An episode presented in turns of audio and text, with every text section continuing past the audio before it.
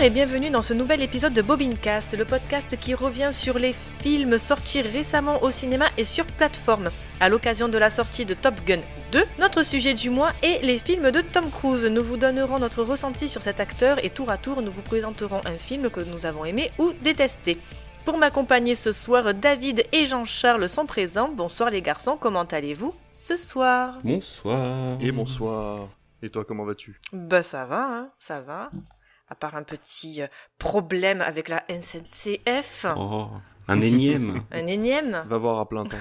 tu vas relativiser. C'est vrai. Alors, avant de commencer, la petite question rituelle, que pensez-vous de Tom Cruise et quel est votre ressenti sur sa carrière? Eh ben, écoute, moi j'aime beaucoup ce que peut faire Tom Cruise, surtout sur les dernières années, avec euh, le développement de sa saga Mission Impossible. C'est clairement son fer de lance, et le fer de lance de la licence, c'est je fais moi-même mes cascades, mon gars, j'approche des 60 ans, je crois, il approche des 60 ans. Mec, je continue à faire mes cascades, euh, peu importe euh, ce qui m'arrive. Donc ça attire, forcément. On a des très beaux résultats au final. Moi, je sais que j'aime beaucoup Mission Impossible. C'est une de mes sagas préférées. Après, le reste de sa filmo, j'aime beaucoup. Il y a, enfin, il y a quelques films que j'ai vu que j'aime pas, que j'ai sous les yeux là. Oblivion, que j'avais pas, pas accroché. Ou euh, Barry Seal, aussi, euh, le truc sur un trafic de drogue un peu que j'avais pas trop kiffé. Mais mis à part ça, même son reboot de La Momie, où ils étaient venus même en France pour le tourner, dans l'avion 0G. Euh, Mais euh, ouais, non, une, belle carrière, bien fournie, principalement Mission Impossible, forcément, Top Gun qui revient, et puis bah, on va en parler. Bah oui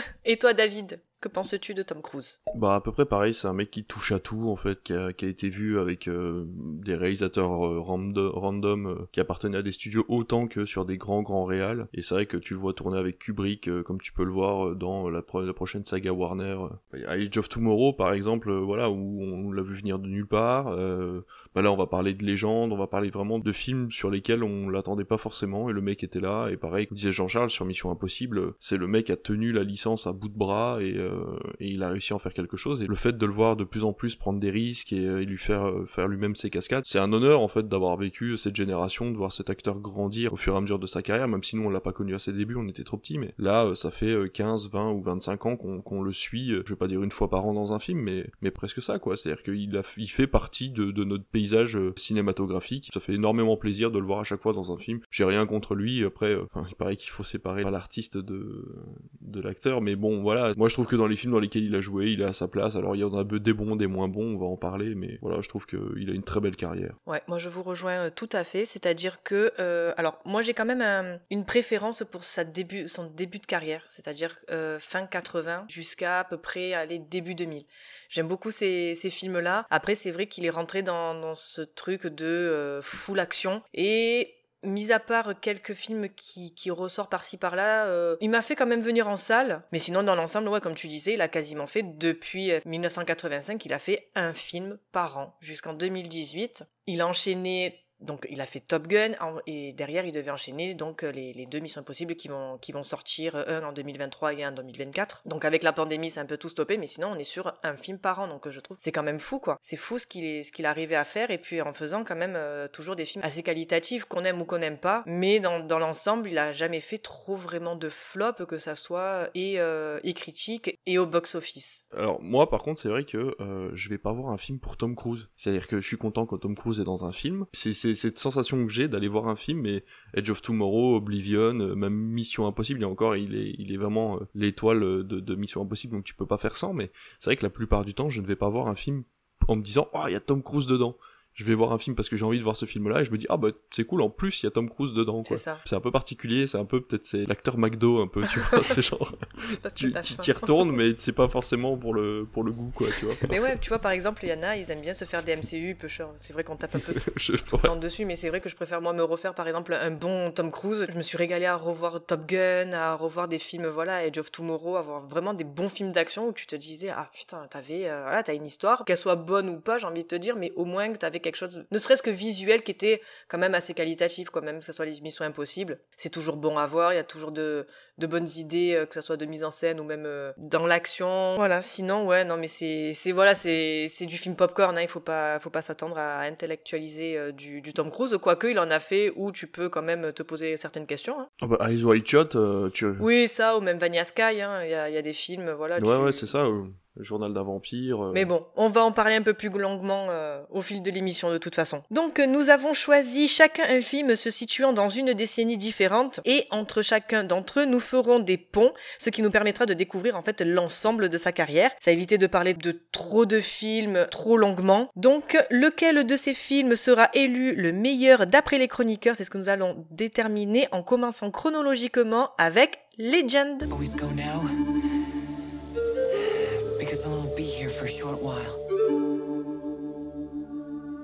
Don't you trust me? I trust you, Lily. Nothing is more magical. As long as they roam the earth, evil can never harm the pure of heart.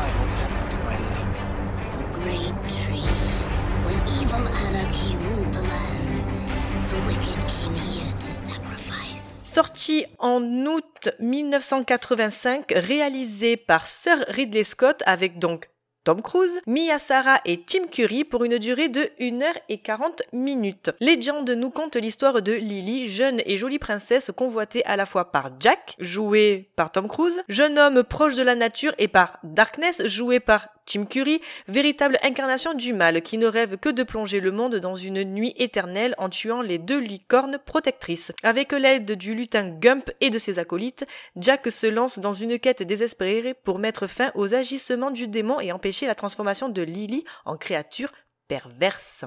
Petit point box-office, d'après vous, combien d'entrées a fait Legend en France? Alors pour une fois, je suis allé me renseigner, du coup je sais combien il a fait d'entrées en France. Oh, mais non, je suis allé me renseigner, je suis allé... en fait je suis pas allé pour ça, je voulais me renseigner sur deux trois trucs au niveau de la réal et tout, parce qu'on va plus parler de l'acteur que du film, mais du coup je suis allé me renseigner un petit peu et du coup je suis tombé sur le box-office. Je vais laisser du coup Jean-Charles répondre avant.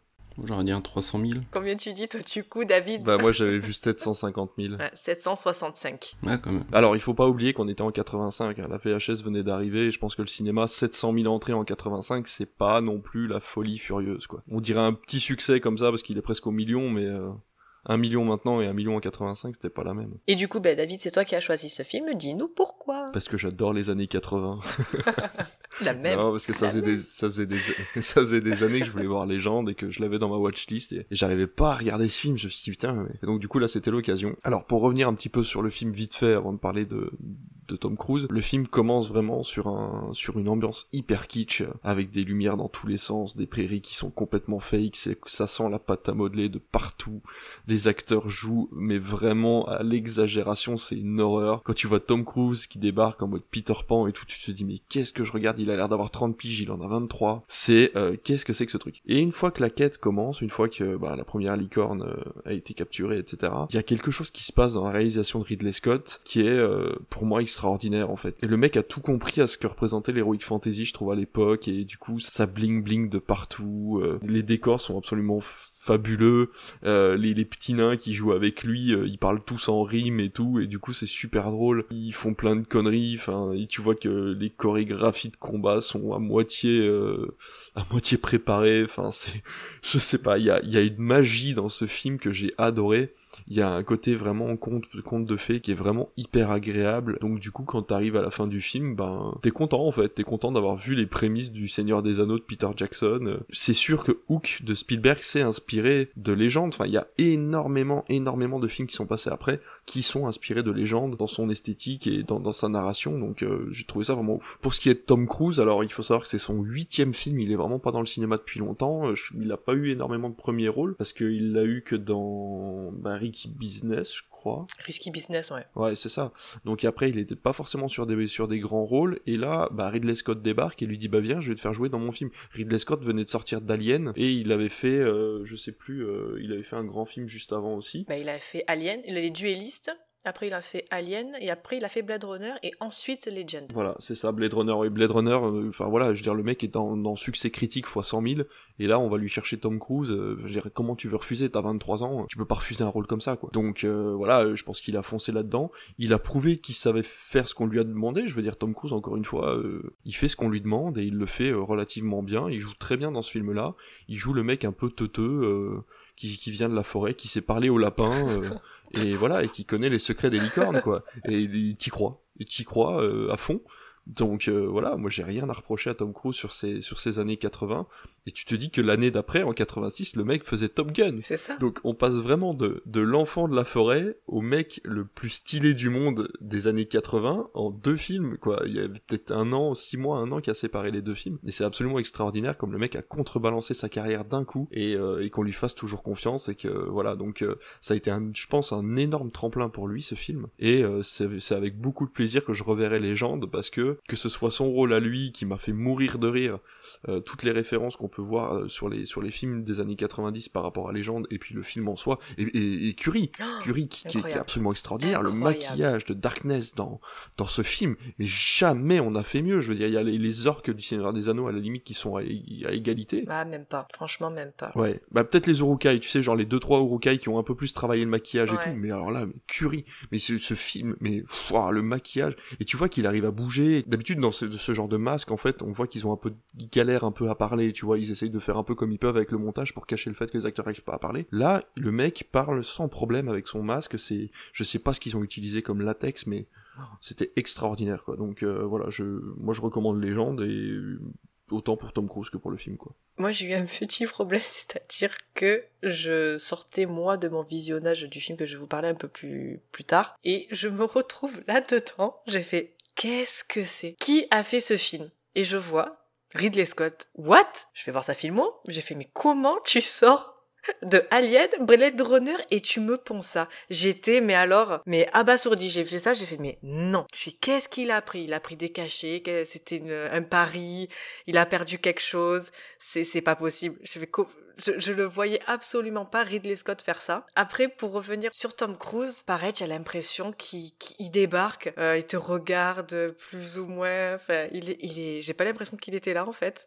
Mais c'est marrant. En vrai, c'est marrant. Moi, je me suis vraiment tapé des, des bonnes barres. Pas que le film soit, soit marrant en soi. Comme tu disais, il est tellement kitschouille le truc que tu fais. Ouais, allez, vas-y. euh, maintenant, je suis dedans. Vas-y, je. C'est de la féerie, quoi. Ouais, voilà, je prends le film comme il vient. Lily, jeune princesse, de où, de quoi, comment, tu sais pas, de quel univers, tu sais pas, c'est réel, pas, tu sais pas, tu sais pas. Puis Donc elle est déjà complètement niveau conne en scénario, plus. Enfin, mais en plus, niveau scénario déjà, pour poser des bases euh, à peu près solides, il y a pas. Donc euh, je me suis dit bon d'accord, mais après tu te laisses embarquer dans le truc, tu fais bon ben ok ouais, c'est mais c'est comme tu disais c'est Peter Pan mais Peter Pan euh, qui est ahuri quoi. Et il y a des paillettes partout. Tom Cruise a des paillettes sur la gueule en permanence. Mais oui, alors ils ont un budget paillettes, je sais pas, ils devaient pas avoir un budget pour avoir de l'eau, mais par contre un budget paillettes mais astronomique. Il y a des paillettes de partout. Ça, c'est fou. Le hein. gars il, est devenu une boule à façade quoi, à la fin du film. Ah, Ah, puis euh, il a les yeux de l'amour et tout. Enfin, c'est c'est un régal. C'est un régal. Mais c'est oui, il est choupi, il est choupi. Alors moi j'ai eu l'impression d'avoir vu un, un Guillermo del Toro qui allait par euh, par contre tu vois chez Narnia. Oui, il y a un peu de ça, effectivement. J'ai eu Mm. cette impression, je me suis dit ok. Pour info, pour ceux qui pensent comme moi, quand ils ont vu pour la première fois la fée qui tombe amoureux de Tom Cruise et tu te dis la différence d'âge est hyper glauque, en fait ils ont le même âge. J'ai regardé l'actrice qui fait la fée, elle est née en 1960 et Tom Cruise en 62. Donc c'est juste elle qui fait hyper jeune. Mais en fait, ils ont le même âge, ce qui m'a rassuré, en fait, euh, lors de mon visionnage. Mais c'est vrai que mais sur le premier visionnage, quand t'as pas été chercher l'info, t'es en mode, Hmm, elle, elle fait petite quand même.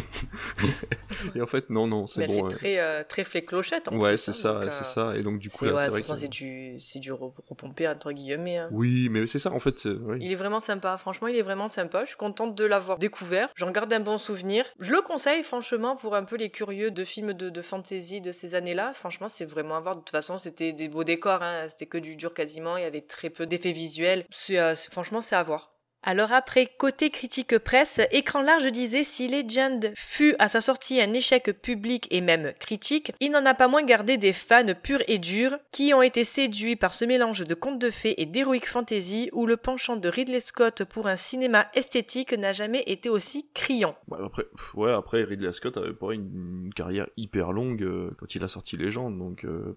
Mais c'est vrai que comparé à Blade Runner et Alien, euh, on est quand même vachement plus pailleté et coloré, quoi. Avant de passer donc à notre prochain film, revenons sur ces films des années 80 avec notamment Risky Business, La couleur de l'argent, Cocktail, Rayman et Né un 4 juillet.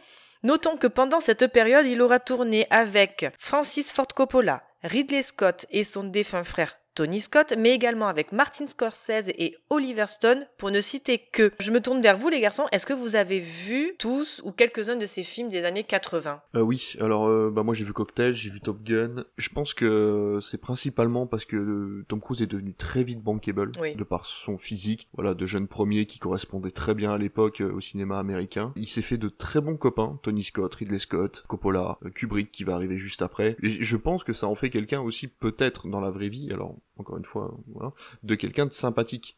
C'est-à-dire que s'il a réussi à se faire des potes dans le métier, c'est que c'était pas un sale con. Il a aussi du, ben, un minimum de talent, quoi. Bien. Donc euh, forcément, ça a incité les grands réalisateurs à aller vers lui euh, et à lui construire sa carrière dans les années 80. Après, c'est vrai que, bon, on en parlera sur les années euh, qui suivent. Là, on est vraiment sur des rôles principalement de jeunes premiers. Oui. Jeunes premiers très doués, hein, comme dans Top Gun et tout. Mais dans, dans Cocktail, par exemple, même s'il y a une phase de doute dans le film, le mec est doué dans ce qu'il fait et c'est un jeune premier qui arrive à draguer des filles sans trop de problème. Donc euh, voilà, ce que je retiens principalement des années 80 de Tom Cruise, moi. Et toi Jean-Charles? Ouais, bah c'est ça, tout le vrai début de sa carrière, en fait, les années 80, où il va être euh, lancé par euh, plusieurs films, dont Top Gun. Je pense que c'est vraiment ce qui l'a fait exploser. Il a eu quelques petites rampes de lancement, mais le, le Top Gun l'a fait exploser. Derrière, il va, il va enchaîner une, une très grosse carrière. Et euh, ouais, comme tu disais, il avait vraiment le physique pour, euh, pour faire les films dans lesquels il a tourné, quoi. Vraiment en mode, ouais, premier de la classe, comme tu disais. Euh, J'ai vu, ouais, que Cocktail, euh, les Top Gun, ouais. Moi, je les ai quasiment tous vus. Il y a que La couleur de l'argent que je n'ai pas vu de Scorsese. Et justement, je me posais la question quand j'ai un peu refait toute sa filmo. Je me suis dit, tiens, il a jamais tourné avec Scorsese, c'est bizarre. En remontant le temps, je me suis dit, ah ben oui, finalement, si, si, il a bien joué avec, euh, avec Scorsese. Et je crois que c'est le seul de cette période-là que je n'ai pas vu. Sinon, Risky Business, mais c'est trop marrant, quoi. J'adore. C'est un peu au même titre qu'un Ferris Bueller. Le même genre de film des années 80 euh, pour ados, euh, même euh, teenage, qui jouaient des, des teenage en plus dans, le film. Les parents euh, sont pas là de la journée, il leur arrive une catastrophe, ou il arrive un truc, ou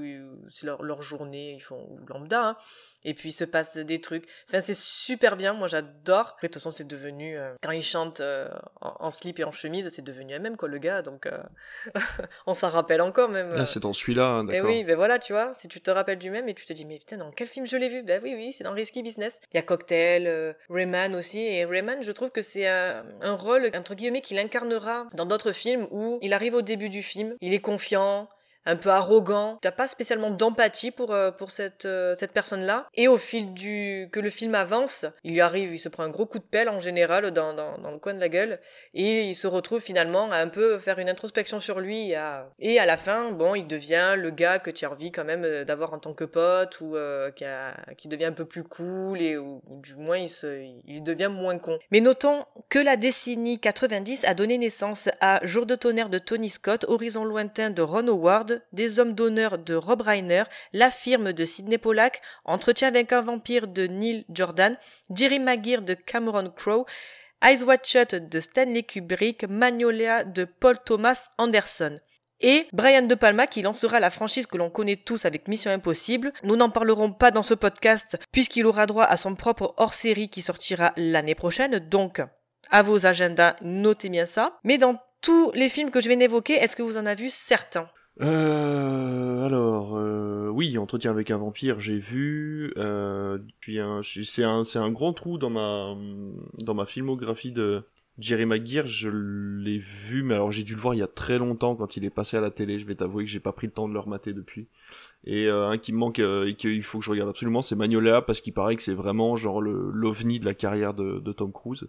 Je me souviens d'Entretien avec un vampire. C'est vrai que j'en garde un souvenir assez particulier parce que c'est quand même son bah c'est son bah c'est la enfin je crois que c'est la première fois qu'on le voyait avec Brad Oui. Pitt déjà La seule fois même. hein. donc c'est avec deux grosses têtes d'affiche comme ça euh, en mode vampire dans les années 90, ça a dû en secouer plus d'un et plus d'une. Et euh, bon, le côté un peu glauque de la gamine qui se retrouve en vampire, qui peut plus vieillir, qui tombe amoureux des deux, enfin c'est euh, c'est vrai que c'est c'est assez particulier comme film, mais c'était hyper intéressant de le voir dans ce rôle-là et et de voir que là aussi il est à sa place quoi. Oui. Donc, euh, En plus, c'est vraiment un, un- un truc à contre-emploi, quoi, parce que jamais tu l'aurais vu en Ouais. Tom Cruise en vampire. Mais quand? Non non mais c'est ça, c'est ça. Jamais. Donc euh, non non, il y a, y a rien à dire là-dessus. euh. Les années 90 de Tom Cruise, c'est vraiment comment dire, la consolidation de ce qu'il a fait dans les années 80 en fait, tout simplement. J'ai juste vu euh, Mission Impossible. Du coup, pour les années 90, ça reste dans- toujours dans la période avant ma naissance, donc bon, c'est vrai que je me suis pas trop penché Ah, sur, euh, sur tous ces films. es jeune, que tu es jeune. Mais il faut voir des films avant sa naissance. Mais oui, oui. Mais franchement, tu vois, si j'en ai un à te conseiller, c'est Jour de tonnerre. Toi qui aimes la F1, tu vas te régaler avec celui-là. je note. Ce n'est pas sur la F1, ça parle, comment ça s'appelle C'est du NASCAR. Et c'est sa- Mhm. son premier film en plus euh, avec, euh, avec Ni- Nicole Kidman. Ah. Il a fait Horizon Lointain aussi avec elle. Il a fait après Eyes Wide Shut. Il n'y aura que ces trois films hein, où ils auront joué ensemble. Ouais, c'est leur première. euh, Couple le plus hétérogène de l'histoire d'Hollywood, je trouve. Horizon Lointain, il était pas mal aussi. Enfin, moi, je sais que j'ai quasiment. Ouais, j'ai vu. J'ai tout vu. Je vois ça. À part Magnolia. Donc, non, j'ai pas tout vu. C'est vrai que les années, de, les années 90 de, de, de, de Tom Cruise, euh, à part le bah, Mission Impossible aussi, j'ai vu la première fois sur RTL TVI quand j'habitais encore en Belgique pour vous dire. Et euh, ça m'avait traumatisé comme film parce que la scène où ils se perdent dans, les, dans la fumée là au début, il, euh, enfin je veux dire, euh, Brian De Palma a donné une âme au premier Mission Impossible qu'on n'a jamais retrouvé dans les autres. C'est vrai que c'était assez particulier à voir quand on était gamin. C'est vrai que ouais, faut pas, faut pas regarder Mission Impossible trop jeune, surtout le premier parce que il est très noir quand même. Hein. ouais, il est glauque. Bah, c'est Brian De Palma. Ah, et puis ça, ça mindfunk un peu. hein. Ouais, c'est ça, il est vraiment en mode mindfuck et du coup, euh, autant les autres sont plutôt polars, euh, il y, a, il y a un petit côté James Bond mais qui est pas très compliqué à comprendre.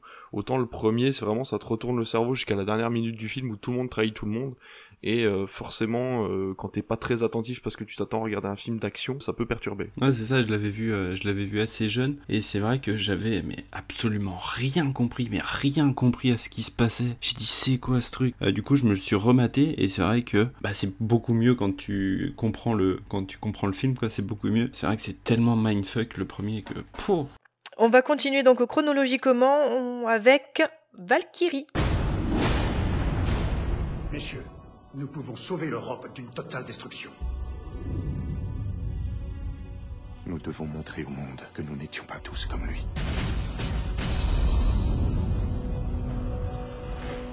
C'est trop risqué. Ça ne change rien ce que nous devons faire. Alors qu'est-ce que vous proposez? On peut servir l'Allemagne ou le Führer. Pas les deux. C'est ce genre de propos qui vous a envoyé ici, colonel. Ce que j'ai dit était bien pire encore.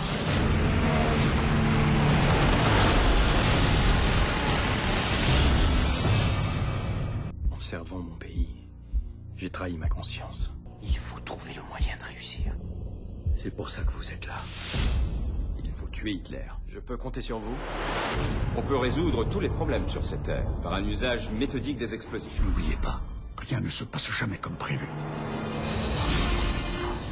L'opération Valkyrie a débuté. S'ils vous capturent, ils vont vous massacrer. Si j'échoue, ils s'en prendront à vous. À vous tous. Je sais. Vous vous rendez compte de ce que vous avez fait Nous avons été démasqués. On perd du temps. Chaque seconde compte. Si vous voulez être encore vivant ce soir, vous allez faire exactement ce que je vous dis. Qu'est-ce qui vous fait croire que vous serez plus fort que la marche de l'histoire? Mein Führer, permettez-moi de vous présenter le colonel Stauffenberg. Sorti en janvier 2009, réalisé par Brian Singer et scénarisé par Christopher McQuarrie, qui réalisera plus tard certains Missions Impossibles, avec Tom Cruise, Oh. Kenneth Branagh, Bill Nighy, Tom Wilkinson, Terence Stamp et Tom Hollander, pour une durée de 1h50 minutes. Valkyrie nous raconte l'histoire du colonel Stauffenberg, s'inquiétant de voir Hitler précipiter l'Allemagne et l'Europe dans le chaos. Décidant de passer à l'offensive en 1942, il tente de convaincre plusieurs officiers supérieurs de la nécessité de renverser Hitler. Un an plus tard, tandis qu'il se remet de ses blessures de guerre, il rejoint la résistance allemande pour mettre au point l'opération Valkyrie destinée à éliminer le Führer. Petit point box-office, d'après vous, combien d'entrées a fait Valkyrie en France? J'ai pas été voir, promis. Ouais, j'en ai aucune idée. Ouais, il a fait, il a tapé le million quand même celui-là. C'était quand même la bonne époque de Tom Cruise, euh, Hitler qui meurt. euh, ouais, allez, moi je dirais le, ouais, un million. Ah, moi je tente le, je tente le 600 000, moi, tu vois. 702 000 entrées. Tra la vache, je suis vraiment pas bon à ce jeu-là quand je triche pas. Ah, la dernière fois, tu nous as fait un pile-pile. hein. Ouais, le, ouais, le pile poil de la ah oui, c'est vrai, il y a eu un pile poil. Donc il faut se dire qu'il a fait moins que Legend quand même. Ah, c'est fou. hein. C'est fou, hein Alors du coup, Jean-Charles, c'est toi qui as choisi ce film. Dis-nous pourquoi. On va recontextualiser. On est en décembre 2018. J'allume YouTube et là je vois un YouTuber qui sort une vidéo qui par la suite sortira un livre. C'est Mamie Twink. C'est un YouTuber qui fait des vidéos hyper qualitatives. Il a une série de vidéos qui est euh, les histoires de guerre. Où en fait il va raconter pendant une vingtaine de minutes une histoire qui s'est passée sur toutes les guerres qu'on a, qu'on a pu connaître. Et donc je tombe sur cette vidéo qui parle d'une opération qui aurait pu tuer Hitler. Et c'est toujours très très bien détaillé et très bien documenté. Et donc là je vois, une fois la vidéo finie, on a regardé le film Valkyrie pour nous aider un peu à faire le truc. Et je me dis putain, faut absolument que je vois ce film parce que l'histoire est absolument incroyable. Parce que la Seconde Guerre mondiale se jouait à... Enfin c'est joué à rien en fait. Si vous avez regardé le film, on peut spoiler je pense parce que le film est sorti en, en 2008. L'histoire, enfin... C'est incroyable parce que juste à cause d'un pied de table qui était en chaîne massif, la bombe a été placée derrière ce pied de table et en fait il a suffi à faire que Hitler ne meure pas. Et donc c'est absolument incroyable comment ça peut juste ça euh, bousculer toute l'histoire. Et donc Valkyrie, très cher à mon cœur parce que Tom Cruise dedans, je le trouve magnifique, je trouve qu'il a un charisme avec en plus de ça, mais je trouve que vraiment les costumes de la Seconde Guerre mondiale c'est toujours très carré, très net et je les trouve vraiment magnifiques. Et c'est vrai que Tom Cruise, on en a parlé, il avait vraiment la gueule de l'emploi pour le truc. Et il est charismatique dans le film. Tu vois la scène d'ouverture du film avec cette attaque dans le Sahara, enfin, je sais pas si c'est le Sahara ou dans le désert. Magnifique. Franchement, ce film, vraiment, au-delà de la performance qui peut, qui peut servir dans le film, vraiment l'histoire qui est hyper intéressante, dure deux heures. C'est peut-être un poil long, mais les dernières 20 minutes où en fait il- toute l'opération se lance, et à partir du moment où il y a l'explosion, et donc Tom Cruise euh, lance le, enfin, vraiment l'opération, en fait, c'est là où ça s'accélère et là où la tension monte vraiment jusqu'au jusqu'au cliffhanger du film. Magnifique, vraiment. Voyez-le. Alors, Jean-Charles, je suis vraiment navré, mais ça arrive assez rarement, mais je ne suis pas d'accord avec toi, je n'ai pas du tout aimé ce film. Enfin, j'ai pas du tout aimé ce film. C'est une première. Alors attends, attends de voir un petit peu pourquoi, Ah bah, ça parce que c'est absolument pas dû, je pense, euh, à la qualité du film, mais en fait, j'ai un peu de mal avec les films historiques, parce que autant Tarantino dans Inglorious Bastard te surprend en changeant l'histoire, et du coup tu dis ah ok je me suis fait avoir. Autant là, bah, je savais qu'en fait Hitler allait pas mourir, et du coup l'histoire, j'étais en mode, en fait, euh, j'ai l'impression que j'ai un pote qui me raconte une anecdote que j'ai moi-même vécue. Tu vois ce que je, je veux te dire en fait? Ouais, Genre ouais. ça te raconte une histoire et ça rallonge en mettant des parenthèses de parenthèses alors que tu sais très bien qu'en fait l'opération va foirer à un moment ou à un autre. Donc en fait le seul moment où j'ai vraiment commencé à me prendre au jeu, c'est justement ce moment où la bombe explose et que jusqu'à la fin du film t'as une tension en fait qui augmente de plus en plus jusqu'à exploser euh, à la fin où voilà ils apprennent qu'en fait il est pas mort et, que du coup tout s'écroule au fur et à mesure très très vite etc. Donc il y a le côté un peu pathos qui rentre en jeu aussi quand ils commencent à tous se faire capturer etc. et que tu vois que la mission est échouée. Donc euh, j'ai trouvé ça intéressant sur la fin mais c'est vrai que le début du film m'a un peu laissé euh, on va dire euh, stoïque. Euh, surtout qu'en plus, le côté pro-américain des acteurs m'a un peu énervé. Alors, on t'entend pas par- parler du tout de- des États-Unis ou des Alliés, mais le fait de n'avoir que des acteurs américains, qui sont des acteurs de l'époque, alors euh, américains ou britanniques, parce qu'il y a euh, Bill Ni- euh, euh, Bill Nighy. Ouais, voilà, voilà, c'est ça. Qui est là, etc. Enfin bon, bref, c'est des acteurs américains ou britanniques, il y a absolument aucun allemand dans le machin. Je l'ai pas regardé en VO parce que je l'ai regardé avec ma femme. Et euh, dernier point, c'est que je ne suis pas un grand fan euh, du réalisateur, Brian Singer. Je trouve qu'il a une bonne caméra, mais que euh, on l'encense un petit peu pour pas grand chose, même si là, le film, franchement, au niveau de sa réalisation, est très correct. Comme tu dis, les reconstitutions sont vraiment top. J'ai adoré les costumes, j'ai adoré euh, les bâtiments, j'ai adoré les décors à l'intérieur des bâtiments, les voitures, la reconstitution, récupérer des voitures des années 40 en si bon état euh, pour les faire rouler, c'est absolument extraordinaire. Voilà, donc ça c'est le film. Après au niveau de Tom Cruise, je sais pas, alors est-ce que c'est moi, mais on l'aurait mis lui ou quelqu'un d'autre, ça ne m'aurait pas choqué. Donc euh, voilà, j'ai trouvé qu'il faisait le taf comme d'habitude, mais euh, bizarrement, euh, j'ai pas trouvé que c'est une de ses meilleures performances. Je pense véritablement que mon avis sur le film est vraiment dû à ma vision en fait de ce que doit être un film, me raconter une histoire 100% euh, que je ne connais pas, histoire d'être surpris du début à la fin et que je ne m'attende à rien. Je pense que vu les notes qu'il a sur Allociné, vu comment tu en parles, vu ce que j'ai pu voir au niveau des critiques, je pense vraiment que voilà, cet avis ne vient que de moi et de ma vision du cinéma. Alors moi je me pose un peu entre les deux, c'est-à-dire que le côté, je sais de toute façon ce qui va se passer à la fin, mais moi ce que j'ai aimé c'est justement le cheminement du comment finalement ton opération a échoué. Elle échoue à la fin, mais de savoir comment en fait tout a été mis en place, comment tout a été réfléchi, c'est je trouve ça très intéressant. Après qu'un plan arrive euh, sans accro ou pas, ok, mais c'est quand même le cheminement, le toi fais ça, fais ça, on va faire comme ça. Quand tout s'emboîte et que tout se met en place, de voir le truc euh, réussir ou pas, c'est, enfin, c'est bien quand ça réussit, mais même quand ça échoue, tu te dis ah, putain ah ça. Et comme tu l'as dit, le fait juste qu'il ait déplacé la pochette et qu'il ait mis juste un peu plus loin, le mettant derrière un pied de le pied de la table, tu te dis putain. Fait, ça s'est joué, mais vraiment à rien, c'est fou. Alors que tout en amont avait été pensé, étudié. Alors à telle heure, quand moi je fais ça, vous vous en, vous enlevez toutes les communications, ta ta ta ta. Et tu te dis putain, à un truc, à un cheveu pris, a tout qui foire, c'est c'est incroyable. Et à partir de là, la tension qu'il y a en fait dans ce film, après tu te dis putain c'est fou, mais et en fait toi mm. dans ton petit cœur tu te dis mais non tu vas réussir, tu vas réussir, c'est pas vrai, ça va pas finir comme ça. Tu as, envie que ça réussisse et après tu dis ben non ça réussit pas. ça. Mais là où je te rejoins tu vois David, c'est-à-dire que ça aurait été Tom Cruise ou quelqu'un d'autre effectivement c'était la même. Moi c'est vraiment pour le podcast que j'ai vu ce film parce que vraiment je l'aurais jamais vu. C'est marrant parce que tu vois l'année juste avant je suis en train de voir il a fait euh, Lyon et Agneau. De Redford ouais. Je sais pas si je me dis tu sais à un moment dans, dans, dans la décennie il s'est dit ouais vas-y je suis crevé, je vais faire des rôles où j'ai pas trop besoin de courir. Et, euh, et, du coup, ça a donné euh, Lyon et Agneau et Valkyrie, tu vois. Je pense que c'est ce que je vais reprocher aussi à La Ruse quand je l'aurai vu. C'est ces films, en fait, où tu connais le cadeau qui est à l'intérieur, mais on te l'a si bien emballé que tu mets deux heures, en fait, à ouvrir le truc. Et en fait, quand tu ouvres le machin, tu vois, je suis content du cadeau quand même, même si je savais ce que c'était. C'est un peu ce truc-là, tu vois. Moi, j'adore avoir des cadeaux où je sais pas ce qu'il y a à l'intérieur. Donc, euh, c'est un peu le même principe. Une fois que tu sais ce qu'il y a dans ton paquet cadeau, si tu prends pas le plaisir d'ouvrir le paquet cadeau, il manque un truc, tu vois. Donc, c'est un peu, voilà, c'est un peu ce que je reproche à Valkyrie. toutes les qualités que tu lui as trouvées sont, sont tout aussi euh, euh, valable, je trouve, euh, sur, un premier visionnage en tout cas. Et pour les gens qui aiment les films de guerre. J'ai bien apprécié, ça reste pas que je recommanderais pas, mais il, en fait, il m'a marqué, mais plus dans son histoire que vraiment par l'interprétation de, Tom Cruise, quoi. Il y a deux, trois moments où tu, tu le vois, tu fais, oui, bon, allez, ça, t'as sorti ta meilleure perf, perf du, du film. Pour des films de guerre, c'est, ça serait, euh, j'en recommanderais d'autres. Je verrais plus le documentaire de Mamie Twing, tu vois. Ça, c'est vraiment le genre de truc où je pourrais euh, rester devant ma vidéo YouTube et être hyper euh, concentré en train de me dire, mais attends, c'est pas possible que ça existait, tu vois. Et le fait que ça soit un film, est-ce que ça exagère légèrement au niveau du scénario pour essayer d'enjoliver, le truc et tout? Est-ce que c'est ça qui m'a bloqué? Je sais pas, mais c'est vrai que souvent, écouter des histoires de guerre, ça me... Alors c'est con, je suis en train d'écouter un podcast qui s'appelle True Story en ce moment, et la meuf a fait 15 minutes sur les Monuments Men. Ben, j'ai pas aimé le film Monuments Men. Ah, j'ai adoré!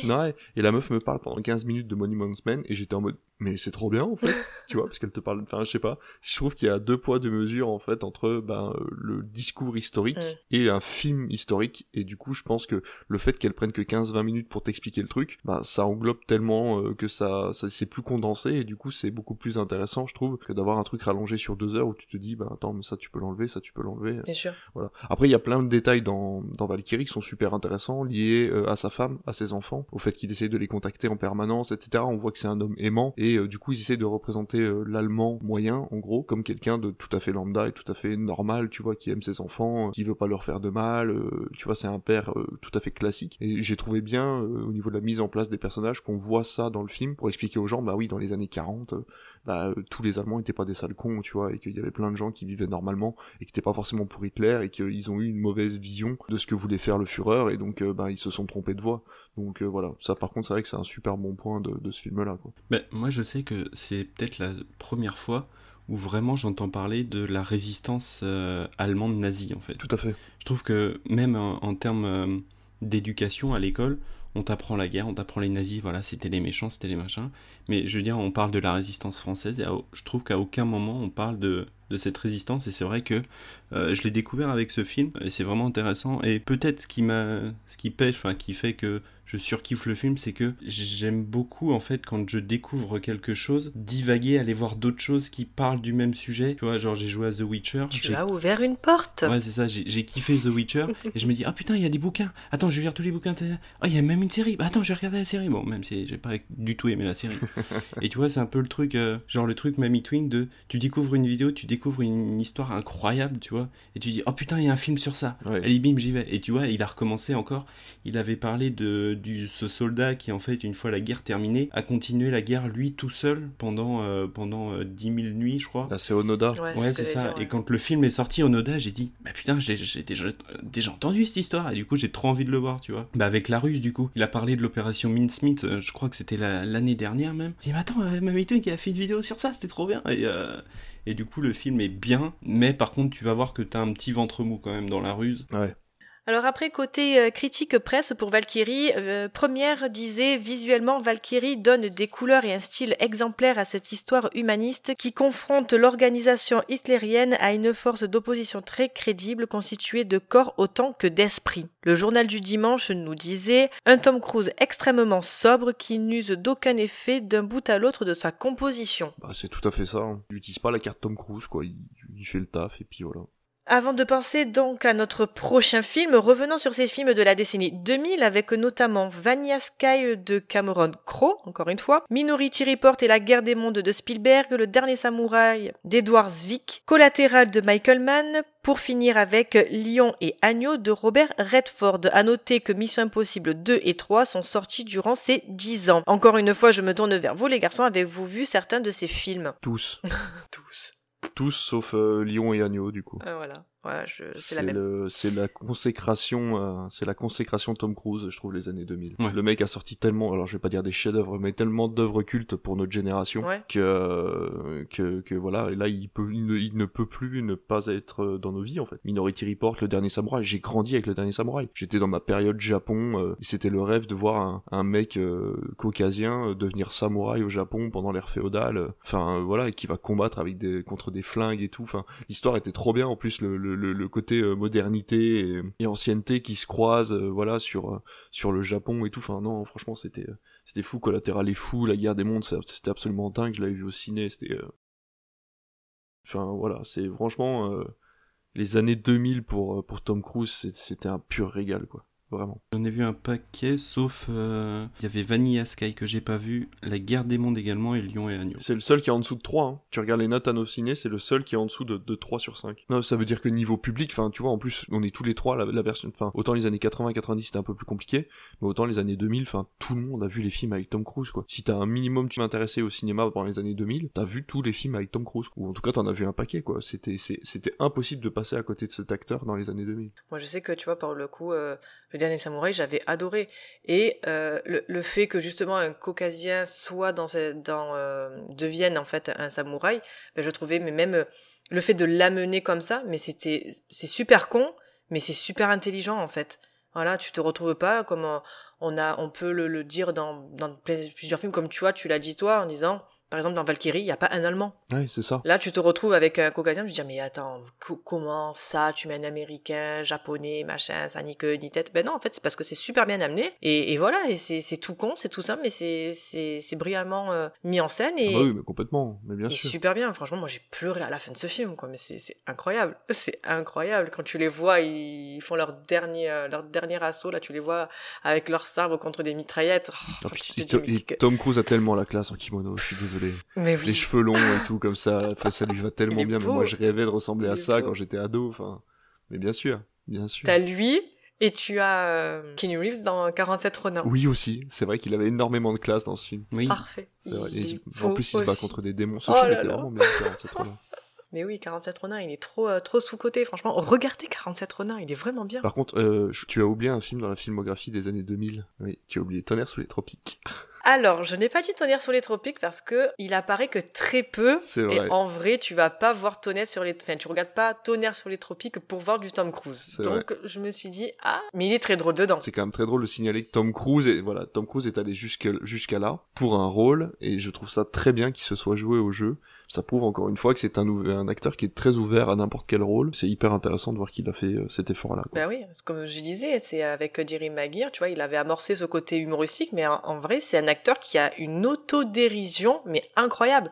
Il se moque de lui-même. Il a fait une petite vidéo avec, euh, comment il s'appelle, euh, James Gor- Gorben, Gordon, et il a repris tous ses films euh, sur fond euh, sur fond vert. Et euh, en fait, le gars, il, il se fout de ses films, mais même les plus cultes, quoi. Ça passe de Top Gun, il a fait tous les missions impossibles, mais il a une autodérision. Il se, il se fout de lui-même, quoi. Mais c'est trop marrant. C'est trop marrant. Ce gars, il est en vrai, il est marrant. Poursuivons avec notre prochain film qui est Edge of Tomorrow. Ce que je vais vous raconter va vous paraître fou. Mais vous devez m'écouter. Parce que vos vies en dépendent. L'invasion va échouer. Nous allons tout perdre.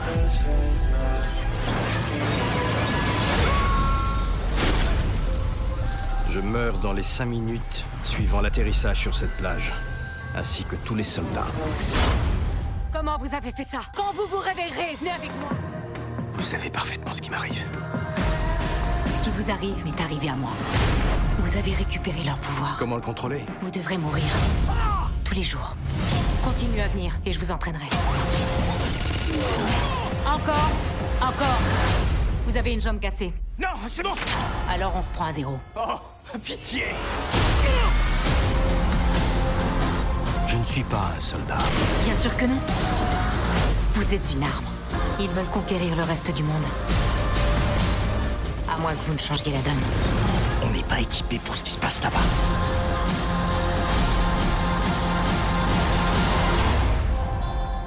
Dans quelques heures, il va faire nuit. On va se blottir au coin du feu avec une bouteille de vin Autant redémarrer. Adaptation du roman All You Need Is Kill de Hiroshi Sakurazaka, sorti en juin 2014, réalisé par Doug Liman et scénarisé par Christopher McQuarrie, encore une fois, avec Tom Cruise, Emily Blunt, Bill Paxton et Brendan Gleeson pour une durée de 1h50 minutes.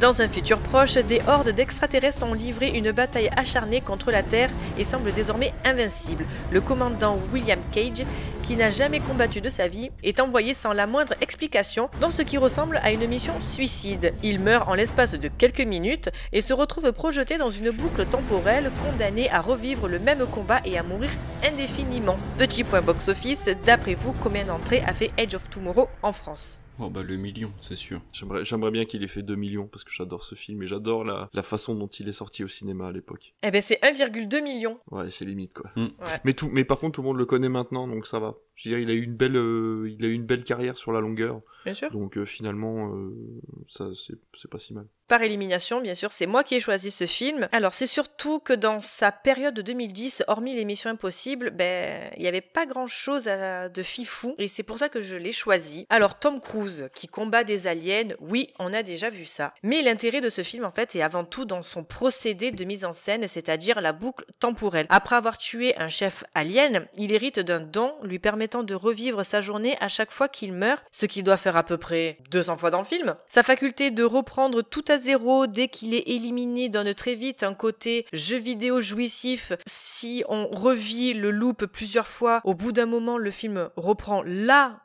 où on l'a vu mourir, comme un peu à un checkpoint, ce qui évite la redondance du, procédé. Mais pour lui, au contraire, c'est comme faire une partie en mode Iron Man. Il ne revient pas au checkpoint, mais carrément au début de la partie à chaque fois. Les loops sont très présents au début, voire euh, par moments ben, épileptiques, c'est-à-dire que ça s'arrête pas. Il meurt, il revient, il meurt, il revient, il meurt, il revient, pour s'atténuer au fil du film afin de laisser respirer et avancer l'histoire. Un loop n'a pas besoin d'être montré pour savoir qu'il a déjà vécu cette scène plusieurs fois. Une toute petite scène peut nous apprendre à peu près combien de fois il a refait cette partie et des fois c'est beaucoup. Si au début euh, il veut sauver tout le monde grâce à ses compétences, il comprend qu'il faut qu'il les mette à profit de son objectif premier qui est ben, d'éliminer les, euh, aliens, qui ne peut accomplir finalement que seul. En plus de jouer avec la temporalité du loop, le film en fait joue lui aussi avec le temps dans sa mise en scène en sautant des scènes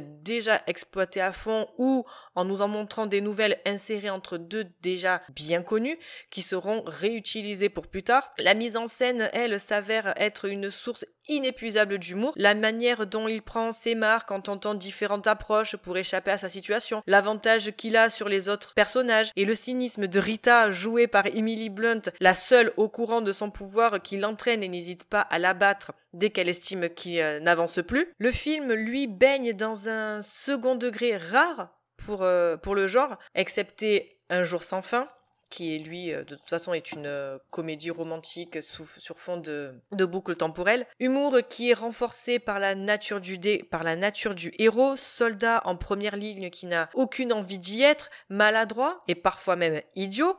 Il fait office de boulet durant toute la première partie du film et franchement ça fait du bien de voir un Tom Cruise en fait se lâcher et rappeler à quel point il est drôle. À l'inverse, elle, Emily Blunt, elle est en full euh, Rambo au féminin.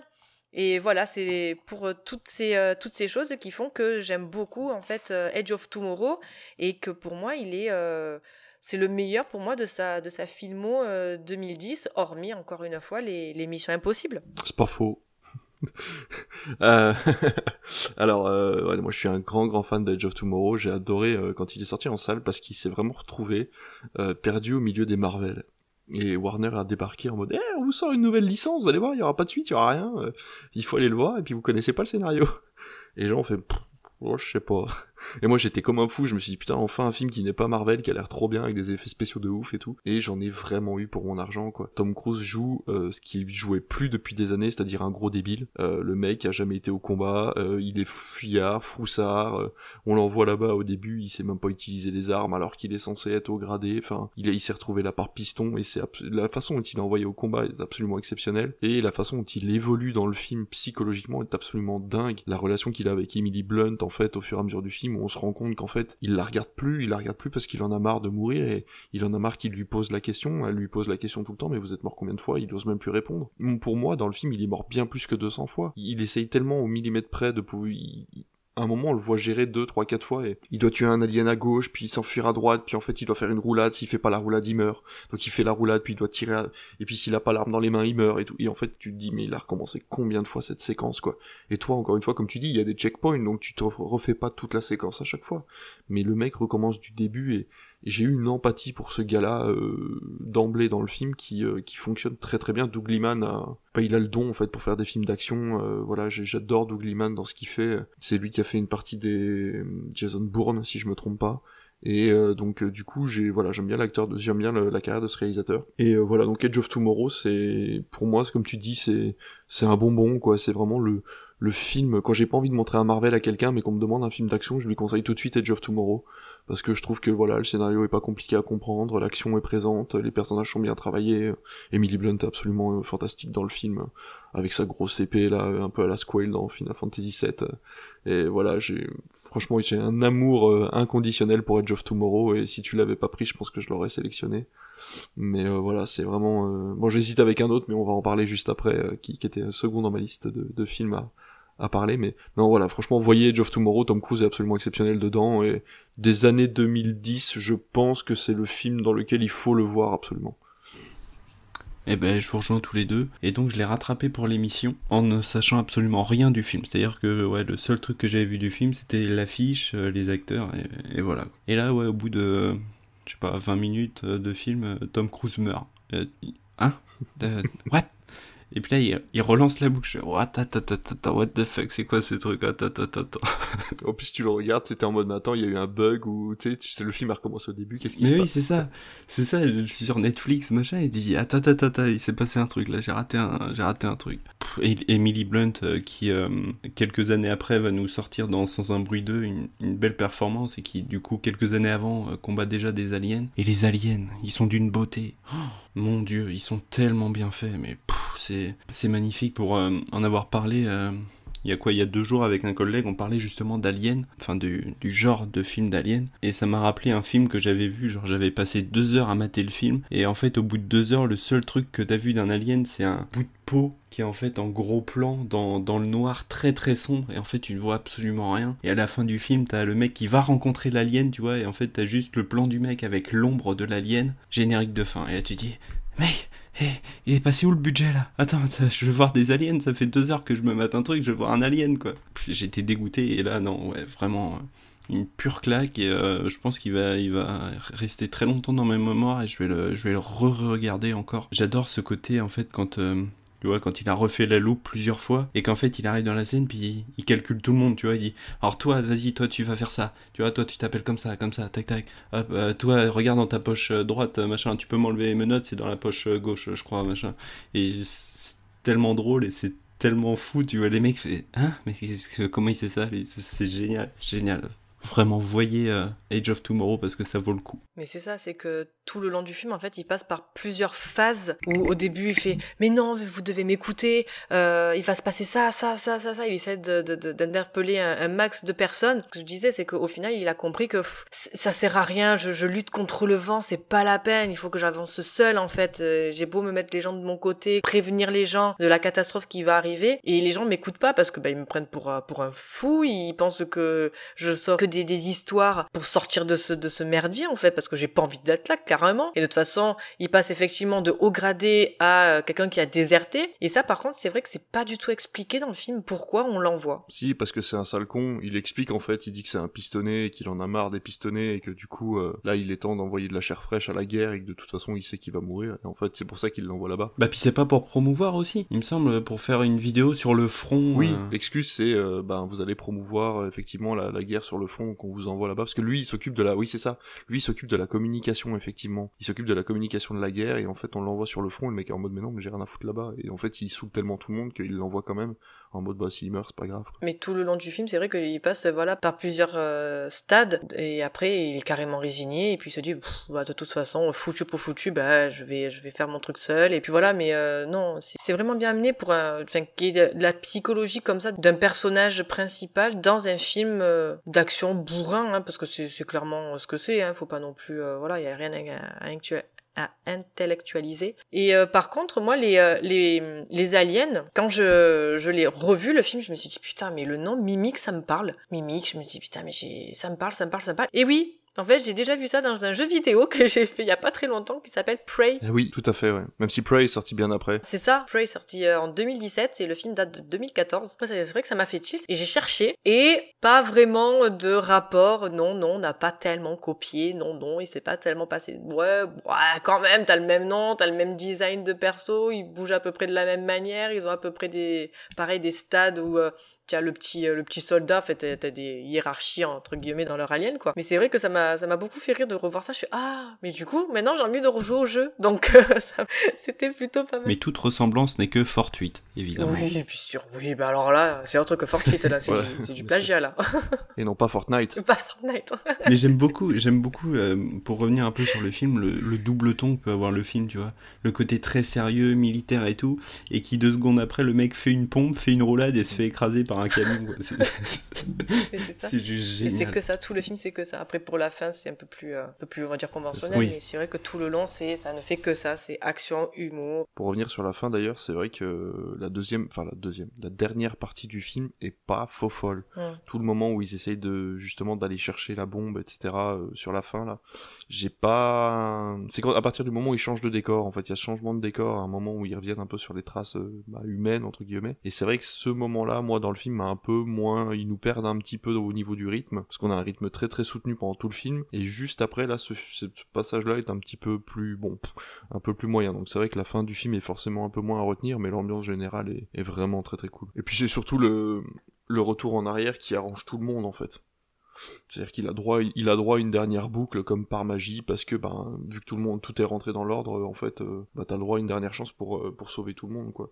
Donc c'est vrai que c'est un petit peu dommage. Côté critique presse, le journal du dimanche disait Edge of Tomorrow ne révolutionne pas le cinéma de science-fiction, mais se révèle très efficace grâce à son scénario riche en boucles spatio-temporelles et à son action non-stop. Tom Cruise est excellent en soldat arrogant et lâche qui fait son baptême du feu et devient un véritable héros. L'écran fantastique, quant à lui, disait, à part une fin un peu trop consensuelle, difficile de trouver un défaut à cette œuvre sans le moindre temps mort. Non, mais c'est vrai, les critiques sont plutôt, à chaque fois, on revient un petit peu sur les. Ce que euh, je disais avant. Mm, mm. Alors, avant de passer à notre dernier film, revenons donc sur ceux qui sont sortis pendant la décennie 2010, avec notamment Night and Day de James Mangold, Rock Forever d'Adam Shankman, Jack Reacher 1 de Christopher McQuarrie et le 2 de Edward Zwick, Oblivion de Joseph Kosinski, La momie d'Alex Kurtzman et Barry Seal de Doug Liman.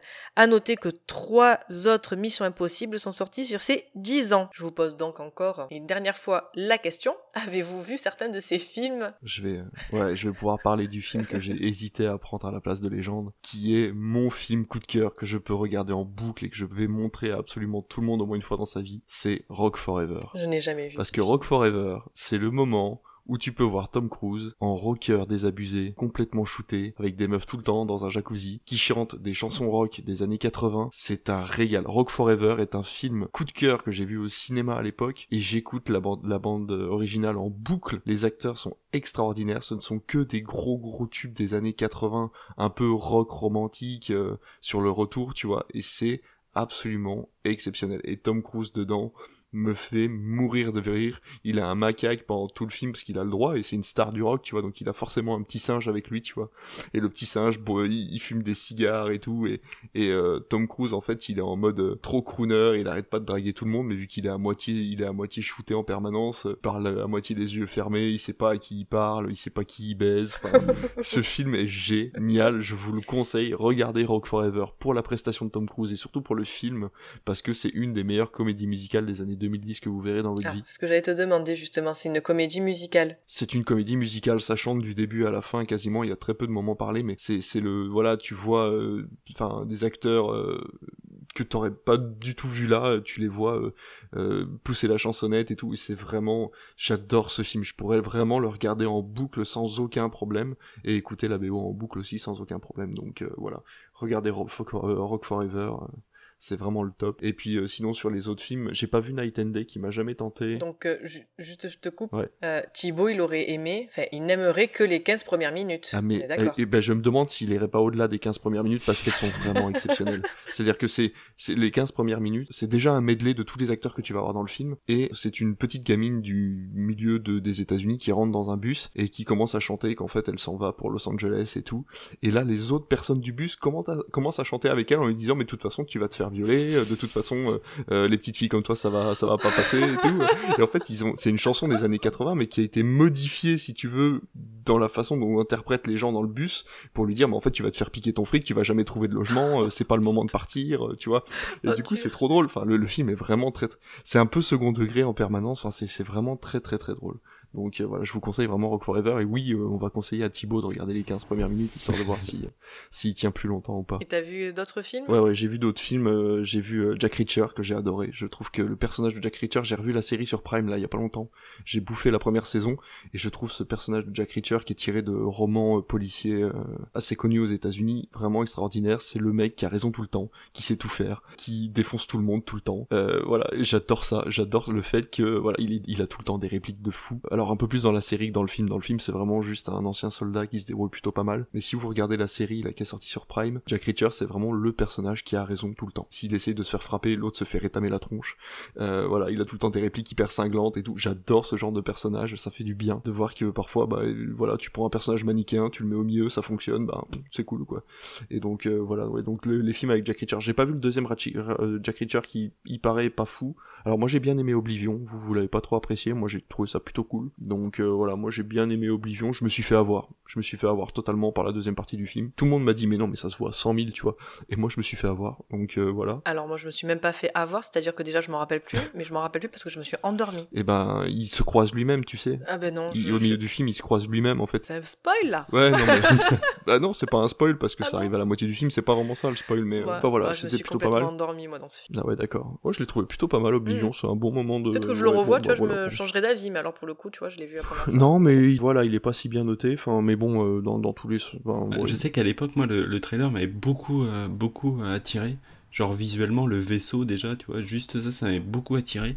Mais c'est vrai qu'après, une fois vu, euh, j'aurais absolument rien retenu du film, je sais même plus de quoi ça parle. Ça parle de quoi? Mais ça parle de ce qu'on a tous vu dans la science-fiction. Ils ont pris des bouts de scénario à droite à gauche, donc euh, ça parle de, de futurs dystopiques, ça parle d'aliens euh, envahisseurs, ça parle de contrôle mental. Mais on en voit dedans, des aliens Bah, on en voit un, parce qu'en fait, il y en a qu'un d'Alien. Bon, de toute façon, le film est sorti oui. en 2013. Donc, en fait, en gros, c'est Tom Cruise, il vit dans une maison, euh, tout en haut des, des, des nuages, parce qu'en fait, la Terre est plus exploitable. Il y a quelqu'un qui lui parle dans une radio en lui disant qu'il faut qu'il fasse des tours de reconnaissance pour voir si, en gros, la Terre est en train de revivre, s'il a raison, mais qu'il est tout seul sur Terre, quoi. En gros, c'est ça. Et qu'à la fin, quand ils auront fini ce qu'ils ont à faire sur Terre, il pourra partir dans un vaisseau pour aller vivre avec les autres humains euh, qui sont partis au-delà de la Terre. Et en fait, à la moitié du film, il se croise lui-même, c'est-à-dire qu'il sort de sa zone, et il se rend compte qu'en fait il y a un deuxième lui dans une autre zone de la Terre en fait et en fait il comprend qu'il est juste un clone et que euh, en fait tout ça a été manipulé par des extraterrestres en fait depuis le début et qu'en fait la, la voix qui lui parle qui lui dit qu'en fait c'est des humains et qu'il va pouvoir rejoindre les humains en fait c'est un extraterrestre qui le manipule euh. et il y a des humains qui ont réussi à survivre sur Terre et c'est là qu'on voit euh, Morgan Freeman du coup qui est le chef de la résistance euh, des humains et qui se cache sous terre. J'ai l'impression de vous raconter un scénario complètement camoulox, mais c'est vraiment ce qui se passe dans le film en fait. Non, mais ouais, non, mais je te dis, moi, je me suis Et endormie. là, t'as Morgan euh, Freeman, c'est Dieu. Mais ouais. Mais je te jure, j'étais parti sur ça, mais qu'est-ce Ouais, qu'il ouais, non, mais si, il y a Morgan Freeman dans le film. enfin bon, bref. Et tout ça pour revenir après bah, sur les derniers, c'est-à-dire euh, Barry Seal, je l'ai pas vu. La momie, je l'ai trouvé plutôt cool. Alors même si c'est pas un film d'horreur style La momie comme le premier, machin et tout, euh, je l'ai trouvé que c'était un bon film d'action. Et en fait, c'était à l'époque où Universal voulait créer un multiverse de tous les monstres dont ils avaient les licences et j'ai trouvé que c'était euh, que c'était plutôt pas mal en fait que ça engageait euh, des, des bonnes euh, exploitations en fait de ces créatures là malheureusement les gens n'ont pas compris le principe. Après Universal l'a assez mal expliqué mais en gros le film en tant que standalone n'était juste là que pour introduire en fait le personnage de la momie pour ensuite faire un film avec plusieurs gros méchants à l'intérieur. Et c'est vrai que c'est assez mal expliqué parce qu'en plus on n'a même pas de scène post générique qui pourrait croiser les films ou quoi. Donc c'est dommage c'est comme euh, Dracula Untold qui tout seul est un film tout à fait correct et qui en fait devait Frankenstein aussi. et Frankenstein et qui devait enclencher en fait sur le reste euh, du multiverse euh, des monstres et malheureusement Universal a quand même mal joué les cartes à ce niveau-là et donc euh, les gens ont pas vraiment laissé de seconde chance à ces films-là mais moi j'apprécie totalement La Momie je trouve que c'est un film qui est très bon dans ce qu'il a proposé euh, même si c'est pas le, le film du siècle quoi. Peut-être dans 10 ans. Mais ils ont toujours essayé de relancer leur euh, monstre univers, hein, Universal de toute façon. Ça date pas, attends, ça date pas d'hier, hein, ces, ces films-là, Dracula, euh, l'homme invisible aussi. Oui, Invisible Man qui faisait partie aussi de Voilà, et je sais pas, c'est celui qui est sorti euh, très récemment, euh, Ah était, ouais. faisait pas, ah Oui. voilà, ça faisait C'est pour partie ça que je te aussi. dis, c'est assez mal expliqué parce qu'ils auraient pu. Mm, C'est un mm. truc tout bête, mais je sais pas si vous vous souvenez du film. euh, C'était quoi ce film avec le, le méchant, euh, le gamin qui faisait méchant Superman là euh. Vous avez jamais vu ce film? C'est l'histoire de Superman, c'est-à-dire que c'est un gamin qui atterrit depuis un vaisseau et deux fermiers qui le ramassent. Et en fait, le gamin est complètement starbé. Il a des pouvoirs comme Superman, un vaisseau comme Superman et tout. Et en fait, le gamin est complètement taré. Il tue des gens dans toute la ville et tout. Ah, Brightburn. Brightburn, c'est ça. L'enfant du mal. C'est ça. Et en fait, dans Brightburn, à la fin, tu as un journal télévisé qui t'explique qu'il y a un mec qui est sorti de l'eau avec un trident Oh. et qu'il est en train de tuer en fait des masses de gens au le long des côtes et tout. Et en fait, ils ont repris les histoires de chez DC mais sans avoir les licences et ils ont voulu faire un espèce de mode euh, ben les héros mais en mode méchant et ça ça donnait un potentiel de ouf. Putain, j'avoue. Regardez Brightburn, vous allez voir, c'est vraiment absolument dingue. Il y a énormément de défauts au film, mais on n'empêche qu'il y avait un un univers potentiel qui était absolument énorme. Et Universal aurait dû faire ça. Non, ils ont fait un genre de The Boys, quoi, un délire Ouais, à la ça. The Boys. Exactement. Putain, mais il faut absolument Ouais, qu'ils fassent ça. Relancez ça. Je sais que vous nous écoutez. Relancez ça. En plus, euh, ouais, The Boys, ça, ça serait le moment. The Voilà, Boys, ça marche. ça. La série euh, euh, animée Invincible, ça a fonctionné sur Prime. C'est ça. Brightburn, c'est vraiment ça, c'est genre Superman était un film d'horreur en fait. Et je te jure que ça, ça marche très, ça marche vraiment bien. Mais ils vont être en train de le relancer là, il y a les Minimoys euh, version euh, horreur. oui, c'est vrai. C'est vrai qu'ils sortent Arthur, euh, Arthur Malédiction. ouais. Tout ça pour dire que Universal, du coup, aurait dû faire ça dans ses films, c'est-à-dire disposer de petites informations qui viennent d'autres films. Un journal télévisé qui parle d'une momie qui s'est réveillée à Paris, par exemple, tu vois. Et là, les gens auraient compris qu'il y avait peut-être des liens à créer. Et là, ça aurait été intéressant pour les gens d'aller voir un Mommy 2 ou un Mommy 3 en se disant, bah, on va peut-être retrouver une Invisible Man ou quoi que ce soit. Et là, Universal a mal joué sa carte en voulant faire des stand-alone à droite à gauche et rassembler le tout à la fin, ce qui n'a pas plu aux gens puisqu'ils n'ont pas vu le lien entre tous les films, quoi. C'est là où on, où on dira ce qu'on voudra, mais Marvel, sur ça, ils sont incroyables, quoi. Ouais. All is Connected. Ah oui, non, mais ils ont, ils ont très bien joué leur truc, hein. ça on peut pas leur reprocher. Après, moi, c'est vrai que, comme je disais au début de l'émission, c'est la période, on va dire, que j'aime un peu le moins parce qu'effectivement, c'est que du full action. Oui. Et moi, j'aime beaucoup, en fait, euh, Tom Cruise dans ses premiers films où justement il ne faisait pas que du full action, t'avais effectivement de l'action, t'avais quelque chose des films un peu plus euh, un peu plus sérieux, des films, t'avais des rom-coms, enfin c'était un peu euh, divers et varié et là c'est vrai que c'est que du full full full action et au bout d'un moment bon ben t'as vu, hein. je dirais pas t'as vu un film t'en as vu 40, Oui. mais bon. Voilà, les années 2010, c'est, euh, c'est toute mon adolescence. Euh, Rock Forever, tu vois, tu me l'as tu me l'as bien vendu, je crois que je vais même le regarder euh, c'est tout à l'heure. J'ai hâte, j'ai hâte que tu me donnes ton avis. Putain, mais moi, Br- Brightburn me chauffe. Mais hein. de fou. J'ai regardé, en plus, il dure une heure et demie, donc franchement, ça me, ça me chauffe de ouf. Bon, que serait une review sur la filmo de Tom Cruise sans parler de Top Gun? Eh ben, ça serait une émission gâchée. C'est donc ce que nous allons tout de suite faire en repartant en 1986 avec Top Gun. Qu'est-ce qui vous motive J'ai à cœur de servir ma patrie et de devenir le meilleur des pilotes de la navale. Tu veux savoir qui est le meilleur ici? C'est lui, Iceman. Toujours de glace, du sang-froid et jamais d'erreur. Vous êtes obligé d'être mieux et un cran au-dessus des autres. Je m'appelle Maverick. Maverick C'est pas un nom, ça, c'est un sobriquet. J'ai reçu un ordre vous concernant et je, je n'arrive pas à m'y faire. Votre rêve, je vais vous le servir sur un plateau. Vous deux, vous avez été désignés pour entrer à Top Gun. Vous êtes la crème des pilotes de l'aéronaval. Vous deviendrez encore mieux. T'as pas encore saisi Saisi quoi? Qui est le meilleur pilote? Moi, dans cette école, je suis instructeur et tous les deux mois, je vois une vingtaine de nouveaux furieux. Chaque fois que tu montes en avion, tu es incontrôlable. C'est vrai. Et même très dangereux. Vous savez, moi, quand un truc me branche, je le branche. Il ne suffit pas d'être un fougueux pilote. J'ai une famille, moi, je peux pas me permettre de tout foutre en l'air. Et toi, tu es ma seule famille. Jamais je ne te ferai seul coup. À Top Gun, on va vous apprendre le combat. Ici, pas de points pour les secondes places. Que tu fais en mission, c'est très dangereux. Crois-moi, il faut que tu t'accroches. Des MiG sont dans le secteur et la situation est tendue. S'il y a hostilité à votre égard, vous ouvrez le feu. Messieurs, vous voilà dans le bain. J'en ai un qui vient à gauche C'est pour ça qu'on vous a formé. Trois MiG face à face, plus bas, gauche, gauche Vous êtes les as de l'Amérique. Un MiG est 12 en haut Un MiG est 12 en haut Gonflez-nous d'orgueil. Radar. Autorisation de tir. C'est bien accroché. Feu Je shoot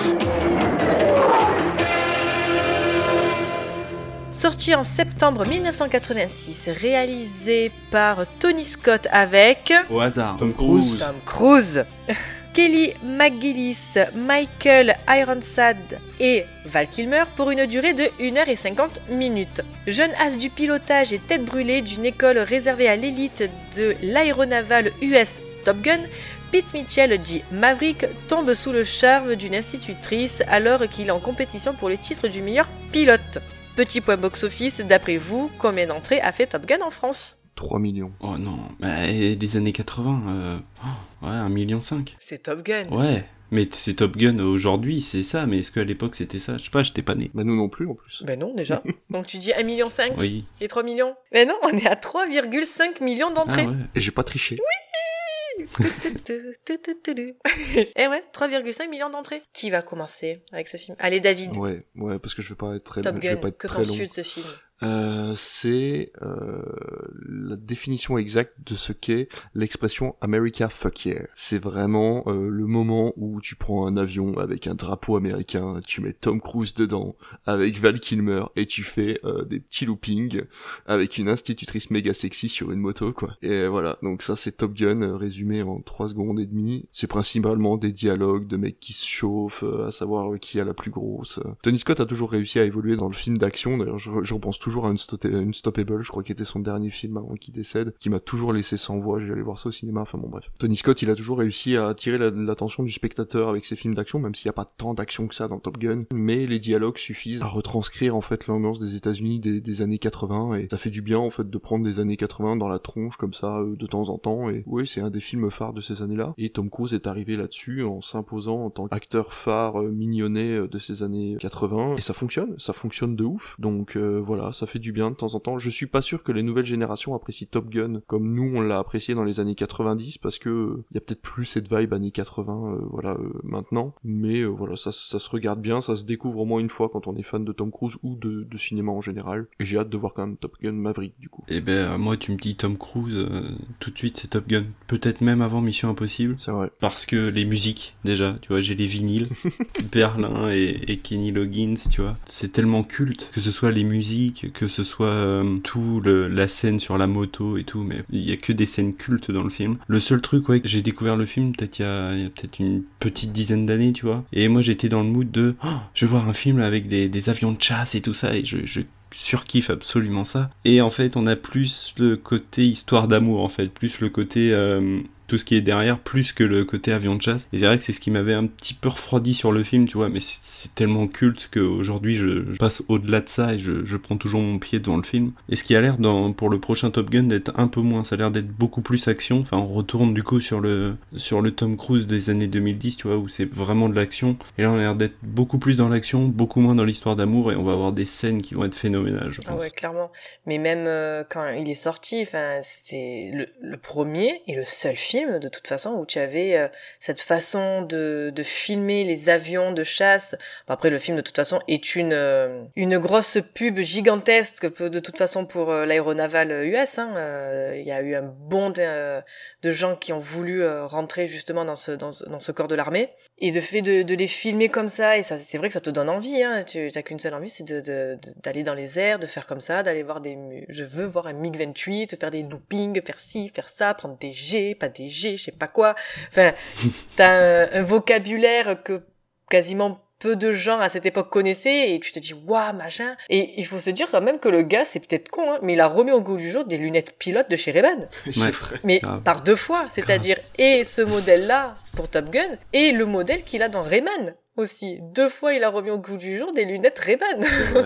C'est super con, mais c'est fou. C'est vrai. Non, mais Top Gun, c'est c'est c'est un, un, pied monstre en fait. Il n'y a pas eu d'autres films sur les avions de chasse qui ont été faits, du moins à ma connaissance, aussi bien réalisés que ça. Enfin, c'est c'est incroyable ce qu'on peut voir à cette époque-là. Top Gun 2 donc euh, est sorti, de ce qu'on a vu des bandes annonces, c'est incroyable aussi. Alors effectivement, il y a des, quand même des effets, il y a des effets visuels, mais avec des caméras de partout dans le cockpit. C'était eux qui devaient gérer où il devait regarder par regarder. Enfin, en plus de la bande-annonce, on avait vu une espèce de, de mini... Making of. Making of, merci. Donc on voyait comment c'était fait, comment c'était pas fait. Tu les voyais, mais voler super bas les avions, alors que je crois qu'ils sont même pas le droit. Enfin, c'est incroyable. Je, effectivement, le, le, film va être incroyable niveau action euh, pour ça.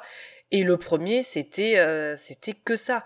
Moi, j'ai un, petit bémol avec euh, le premier Top Gun, c'est quand tu le vois en entraînement, en fait, il n'y a pas vraiment de distinction dans leur euh, façon de, faire, dans leur leur personne en fait, quand ils sont à la fin et qu'ils doivent combattre en fait des avions devenus un peu de nulle part il n'y a pas vraiment ce décalage en mode ok on est en entraînement, ok on se plante, on va on repart, machin.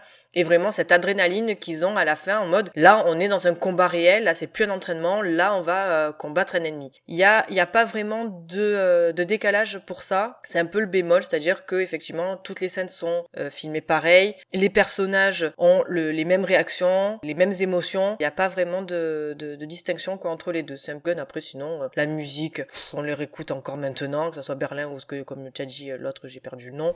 Kenny Loggins. Voilà, merci. Ça reste culte. Enfin, tu te les, tu te les réécoutes encore maintenant. Tu fais, ouais, ouais ben, c'est Top Gun, en fait. Euh, tu, tu connais même plus, en fait, le nom des, des groupes. Tu sais, cette musique, c'est Top Gun. Donc, en vrai, ça a marqué une, une, une foule de générations et c'est, c'est trop bien, quoi. Vraiment, c'est trop bien. Côté critique presse, on avait donc Écran large qui disait Top Gun n'est donc rien d'autre qu'un film branché avec toute la panoplie de clichés que cela laisse sous-entendre. Cheveux au vent, corps de statue grecque, chewing-gum, dents blanches à l'émail diamant, chanson pop. La seule raison d'être du film, ces fameuses et fabuleuses séquences aériennes sans égal à ce jour. Donc ça résume bien un peu tout ce qu'on a dit. Hein. Ouais, j'ai juste envie de rajouter, c'est le seul film où Tom Cruise se fait pas des avions de chasse que dans les airs. bravo, bravo. C'était la blague de beauf, merci, au revoir, bonne soirée. Non c'était bien trouvé, bravo. Merci, merci, merci. Est-ce qu'on passerait pas à notre petit courrier? Ah bah oui. Oui. Allez, c'est parti.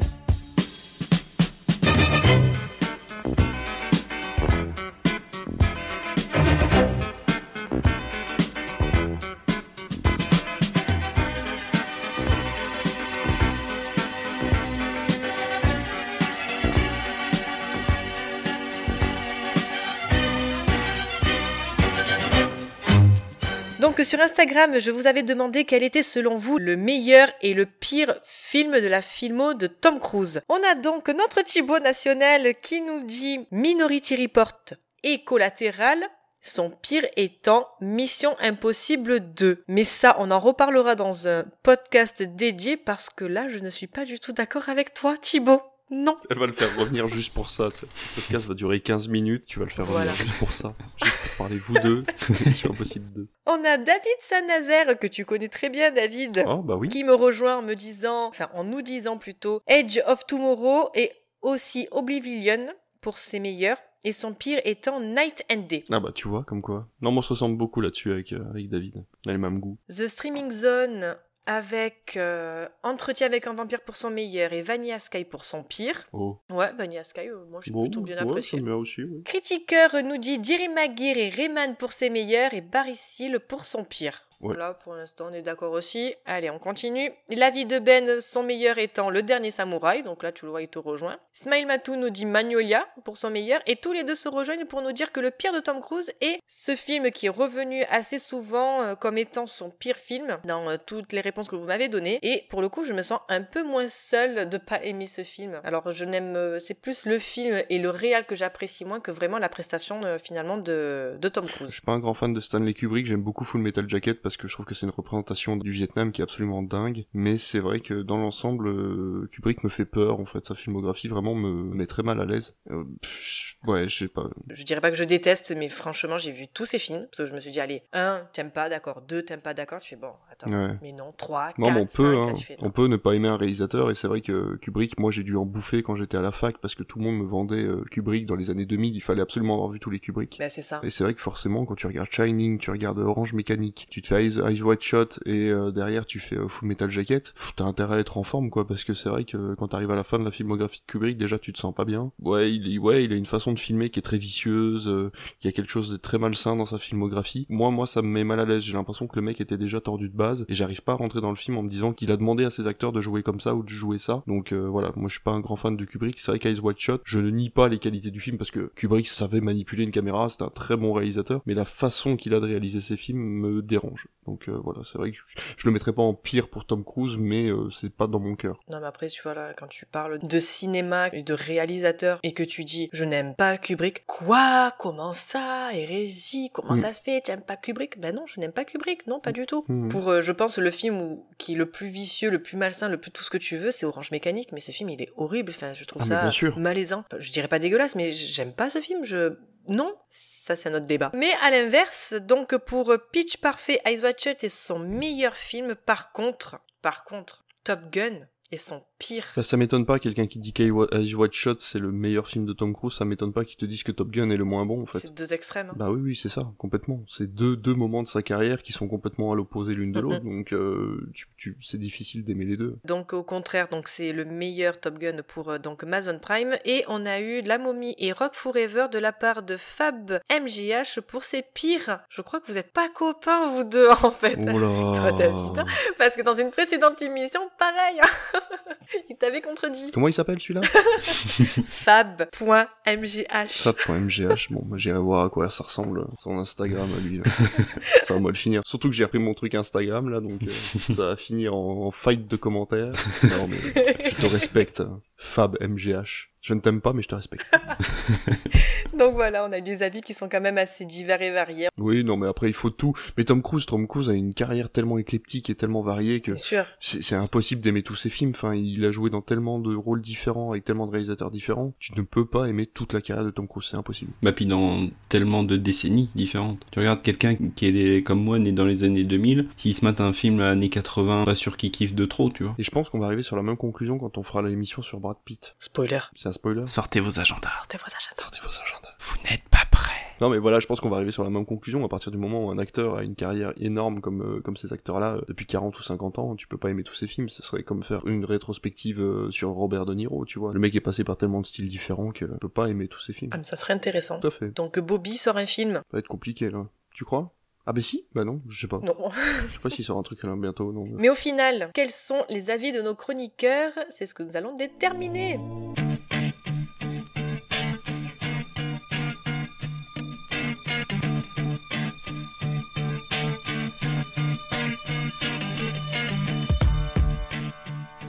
Donc, parmi la sélection, quel est pour vous le meilleur Tom Cruise? Parmi la sélection, ce sera Edge of Tomorrow de mon côté, parce que je peux pas prendre Légende vu que je l'ai regardé, enfin c'est moi qui le défends, donc, euh, donc voilà, prendre Edge of Tomorrow. euh. Bah, c'est vrai que de toute sa filmo que j'ai vu et de tous ceux que j'ai rattrapés, enfin que j'ai revus pour, euh, pour l'occasion de l'émission, la claque vraiment que j'ai pris de films que j'avais pas vus, que j'ai revus, euh, Edge of Tomorrow. C'est Edge of Tomorrow qui gagne Et pour le coup, ben moi je dirais... euh, Non, moi je vais dire quand même Valkyrie parce que le côté trop décalé... je m'en vais, je, je jette mes écouteurs. le côté euh, trop, on va dire, ouais, trop décalé en fait Ouais, de... Trop kitsch. Ouais, c'est trop kitsch, Mm. trop kitsch et du coup c'est vrai. Je comprends. Pas que j'ai pas apprécié, mais euh, j'ai vu ça plus vraiment pour un film plus nanar qu'autre chose. Pour quoi. rigoler, ouais, bien sûr. Ouais, voilà. Et sinon, sur l'ensemble de la carrière, s'il y en a un ou deux qui ressortiraient pour vous? Bah, Top Gun déjà. Après, dans les Missions Impossibles, ça fait longtemps que j'ai pas. Je les ai... Hors Mission Impossible, je précise encore une fois, hors Mission Impossible. Ah, hors Mission Impossible. Ouais, ça reste quand même une grosse, euh, une grosse franchise. On est à 8, 8 films maintenant. Ouais, Top Gun, Top Gun. Top Gun, il y aurait que Top Gun. Ouais, ouais. Je me limite à. Et toi, David Pour le délire, je dirais Rock Forever, parce que je pense que j'ai jamais vu Tom Cruise dans un dans un rôle comme celui-là. Donc euh, après, non, sinon Collatéral. Dans Collatéral, euh, je trouve que Tom Cruise est d'une Ah, justesse. vrai, On n'a pas vraiment parlé. Ouais, bah non, parce que bon, on est, on est que trois, mais c'est vrai qu'on aurait été quatre ou cinq, je pense que ça aurait été intéressant de prendre collatéral. Mais il est d'une justesse dans ce film, il est d'un calme olympien euh, qui fait frémir, et euh, il joue vraiment le rôle du méchant sans, sans foi ni loi, qui est vraiment euh, très intéressant, et Michael Mann euh, a une caméra pour ce film-là qui est exceptionnelle, et qui filme ces deux, ces deux acteurs euh, comme jamais, donc euh, voilà. Donc les deux rôles que je retiens, moi, c'est collatéral et, euh, et Rock Forever. Et toi Ouais, je, pas pour redire Top Gun, mais je pense que moi je vais, euh, je vais rester quand même avec, avec mon Jerry Maguire. J'aime trop ce film, c'est vraiment, euh, comme je disais, un film, euh, c'est un film bonbon, c'est un film doudou, c'est, euh, il y a René Zellweger dedans, donc euh, la romance elle marche à fond. C'est ce qu'elle savait faire. Ouais, je dirais, je dirais ça, et on va dire entre guillemets un peu plus récent, et un peu dans les années 2000. Ouais, non, je veux dire après le dernier samouraï. J'aime beaucoup le dernier samouraï. Jerry Maguire et le dernier samouraï, c'est vraiment des films. Voilà, le dernier samouraï, je l'ai vu au cinéma et c'est vrai qu'il m'avait marqué. Jerry Maguire, j'aime pas tellement ça, mais pour le côté un peu côté nostalgique, c'est-à-dire voilà, je me revois ça, ça, ça passe bien, puis je, je me bidonne toujours autant. euh, donc voilà. On a parlé de beaucoup de films, mais maintenant il est temps de passer à la partie un peu plus fun de l'émission, qui est la chronique d'Aurélien. Comme vous l'avez remarqué, Aurélien n'a pu être présent pour le podcast, mais on a préenregistré sa chronique en amont et on vous la diffuse tout de suite.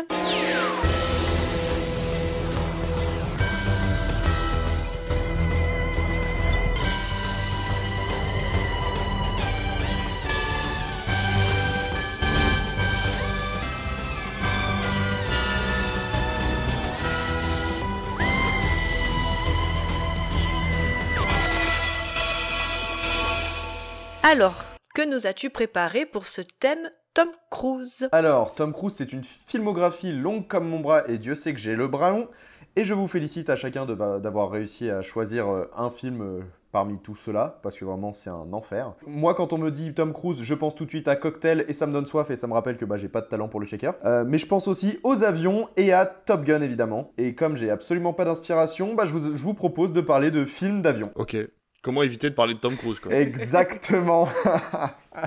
Donc le principe, ça reste le même. Euh, je vous pitch un film avec des avions. Vous me dites si ça existe ou non. Allez, c'est parti. Est-ce qu'on a vu un cochon voler au milieu des années 20 pour faire face à des gangs de pirates aviateurs? Bien sûr, c'est Porco Rosso. Et la réponse à, déga- à- à- par direct, voilà, Porco Rosso, du coup sorti en 1995, film d'animation du célèbre studio Ghibli de Hayao Miyazaki. Et bah parfait, on continue, on enchaîne. Est-ce qu'on a vu un ancien pilote de guerre retraité et traumatisé voyager en classe éco dans un avion de ligne avec Karim Abdul-Jabbar dans le rôle d'un pilote, donc le célèbre joueur de basket, hein, Karim Abdul-Jabbar, qui se retrouve en galère pour atteindre sa propre destination? Ça me rien. Bah alors là, comme J'ai ça, pas vu beaucoup non, de films d'avion en me même temps, à part des serpents dans l'avion. Oh, pareil.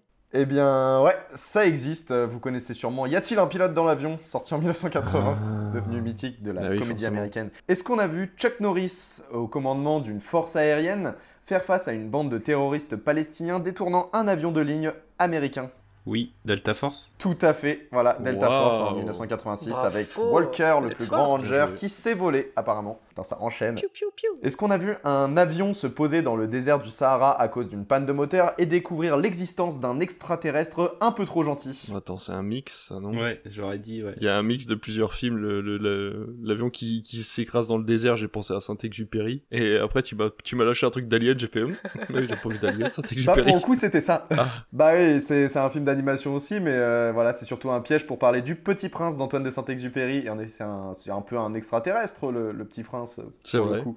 Tout à fait. Euh, il est- sur une autre planète. Bien trop gentil pour le monde. Parce que c'est toujours bon de rappeler que la littérature, c'est quand même vachement bien. C'est vrai. Oh oui. Même si le, le Petit Prince qui a été fait il y a quelques années, là, en animation, était pas si mal. Ouais, bah justement, je l'ai vu passer et je me suis dit, ça serait vachement sympa d'en parler. Alors, est-ce qu'on a vu un pilote automatique d'un avion de ligne péter un plomb et se mettre à la poursuite d'un avion de chasse qui, lui, a fait une queue de poisson, tout ça pour l'éliminer, Euh, le tout au-dessus de la Corée du Nord, prêt à lancer des bombes. Non, clairement non. Que de poisson. Eh, mais attends, mais c'est pas Top Gun Que de poisson en avion. C'est pas Top Gun là où il se met euh, genre à la verticale là et tout, non? C'est inventé, d'accord. Non, tu vois, tu le vois à sa tête que non. Non, non, c'est totalement inventé, hein, c'est, voilà, un pilote automatique qui pète un câble, franchement, ça pourrait être le pitch d'un film de Quentin Dupieux. C'est vrai, Et je crois que j'ai déjà fait cette vanne dans une émission, c'est du possible. coup je la redis. Après le pneu tueur, Voilà, le pneu tueur, c'est exactement ça. C'était l'idée. Est-ce qu'on a vu un as de l'aéronaval à la retraite entraîner un petit nouveau atteint de vertige pour devenir des- l'une des nouvelles étoiles montantes du rallye aérien? Ça me parle, ça. tu rallies aérien? Il y a un mot qui me Mais- chiffonne moi dans le, dans le, dans le synopsis, c'est rallye aérien. Mais le genre de quoi De euh, euh, Red Bull euh, Red Bull Wing, là? Non Un truc dans le genre, ouais. Un genre de délire. Je crois que c'est ça, ouais. Ouais, je pense que c'est inventé. Ah, je dirais non. En fait, on a vu Planes en 2013, le film d'animation spin-off de Oh, Cars. bien joué. Bah, en fait, c'est ça. J'ai pas vu Planes. J'ai pas vu Planes non plus, mais euh, j'ai vu des extraits du 2. Moi, quand on m'a dit que c'était un crossover de Cars et tout, j'ai fait, wow, il commence à faire des multiverses version Pixar. Moi, j'ai arrêté tout de suite, quoi. J'ai vu des, des passages de Planes 2 et je peux dire que ça volait bas. Bravo! Oh. Ça, je prends. Et voilà, c'est tout pour moi. Ah, bah c'était cool. Merci beaucoup, ouais. Ouais, j'avais pas eu d'inspi avec Tom Cruise. Sur- euh, Si, c'est pas mal, il y a quand même quelques petits trucs. Alors, c'est sur ces mots donc que nous allons clore l'émission. Merci les garçons pour votre présence ce soir et d'avoir fait vivre cette émission. Merci à toi. Mais de rien. Nous, on se retrouve dans deux semaines pour vous parler encore et toujours de films et surtout sur notre bilan du mois de mai. Si le podcast vous a plu, n'hésitez pas à le noter sur Apple Podcasts, Spotify ou Podcast Addict en laissant un joli commentaire. Retrouvez-nous sur Twitter et Instagram. Partagez un maximum si vous l'avez apprécié. Bisous et bonne soirée. Bonne soirée. Salut!